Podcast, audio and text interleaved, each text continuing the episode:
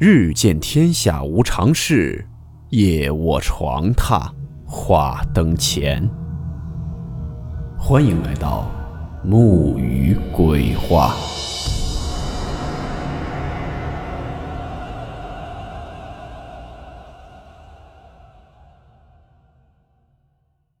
今天这个故事是继续昨天的宁波灵异事件——日月湖灭门惨案。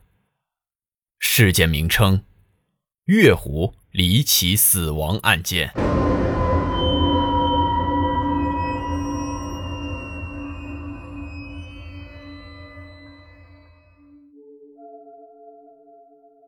回到月湖，刚我说过，月湖其实在以前每年夏天都是有很多人去游泳的，但是每年也都要死很多人。每个地方的湖都会经常发生这样的惨剧，但也不是月湖这种死法。月湖是人工湖，是唐代开凿的。说它是人工湖，只是因为风水格局问题才开凿的，但每年却也淹死那么多人。另据说，月湖底有四口井，一到夏天，尤其是农历七月，不管你水性好坏，都会死很多人。九十年代中，那会儿月湖整治，清理湖里淤泥，把整个湖的水都抽干了。也的确发现湖底有四口井，井上还有四个石头盖子。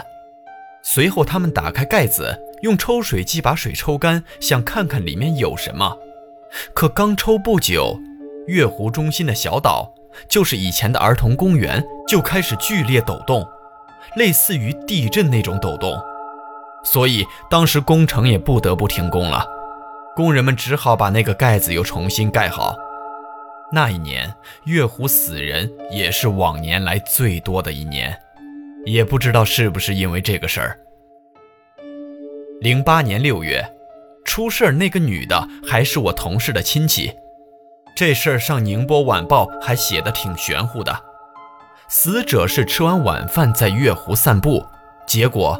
就掉下去了。第二天早上，被晨练的人发现浮在水面上，脖子上还缠着条白色毛巾。照理说，月湖边的浅度绝对不会超过一米，你就算掉下去了，也不至于会这样吧？从我同事口中得知，那条毛巾也的确是他自个儿的，但散步带着毛巾出去，也是比较奇怪。而且他是晚上七八点左右在那儿散步的，就算掉下去，也总会有声音吧。而且那湖边又很浅，哎，这事儿说起来也的确挺令人发寒的。九十年代中，月湖经过一次较大规模的治理，当时把整个月湖水抽干了。我亲眼见过那个湖是呈碗状的，而且不深，一般这样的湖很少能淹死人。位于现在宁波江北日湖花园旁的那个新日湖，它有一个人造沙滩，美名其曰黄金海岸。那里也是年年要死不少人的，而且每年还有很多人去那儿游泳。那个不是人工湖，但是它的河床底是用水泥铺过的，也许是想这个湖可以干净点吧。人工河床要处理淤泥也容易打理。它的河床是呈阶梯式分布的，极有层次感。但是这样其实是最容易淹死人的，为什么呢？打个比方，本来你游的水域是一点五米深，你稍微多游一点，可能就游到了五米深的水域，根本站不住脚，而且水温也相差很多，很容易抽筋。很多人就是这样被淹死的。但月湖不是，月湖深浅很有规律。关于月湖死人的故事，相信大家也都有耳闻。有人说月湖里有很多暗井，会把人吸进去；也有人说月湖里有水濑。更多的说法就是我们宁波话所说的河水鬼。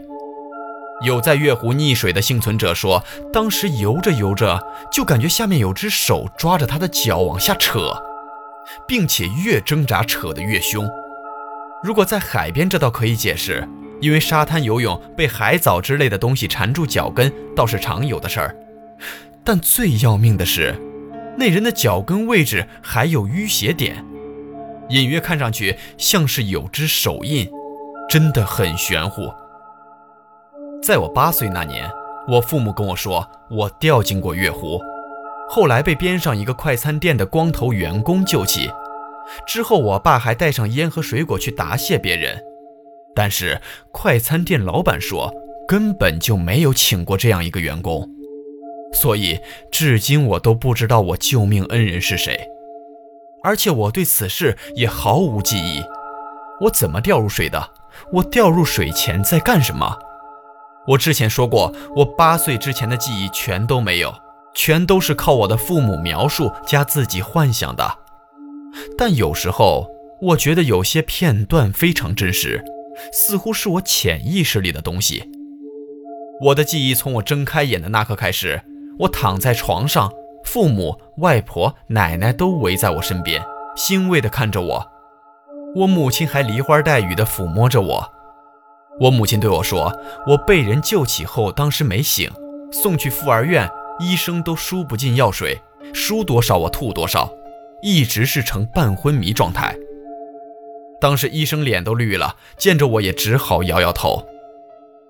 后来母亲把我接到家里，说我足足睡了四天，最后还是靠我外婆为我念经，为我喝符水。喂完后，我硬生生的吐了一整碗绿藻，并且又昏了半天才醒的。哦，对了，这里要提一下我外婆，我外婆也算是半路出家。五十多岁的时候信了佛，她的派系好像是西藏密宗，也就是喇嘛教。哎，真的是家有一老，如有一宝啊！但后来我挺怕去我外婆家的，因为我外婆家有间房屋，她改建成了一个小佛堂。每次我在外婆家听她念《金刚经》的时候，我都得吐，到现在还是这样。我一听到《金刚经》就浑身发毛，想吐。也许是《金刚经》过敏症吧。经过这次之后，我父母不再让我去月湖边玩了。他们说以前每天傍晚都带我去月湖游泳的，但我实在没有印象。后来我外婆也给我改了名字，在我的名字里加了一个“铁”字，我想可能是希望我的命硬点吧。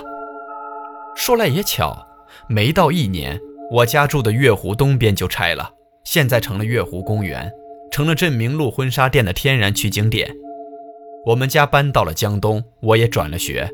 那小学也是新建的，我是第一届学生。虽然搬了家，但噩梦才刚刚开始。恐怖这个词在那里被重新演绎，那就是通途路小学。之后也会讲到。据说宁波还有很多诡异的地方。比如宁波三中的洗手间，据说有女生死后每晚都有哭声；还有江北那里有幢老宅子，那里的姨太太死后一直很压抑的，而且夏天路过也都能感觉到阴冷和潮湿。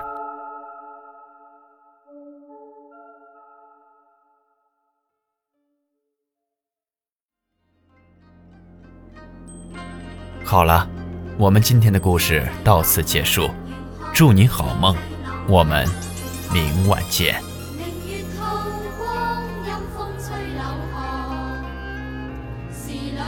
觅哀乐，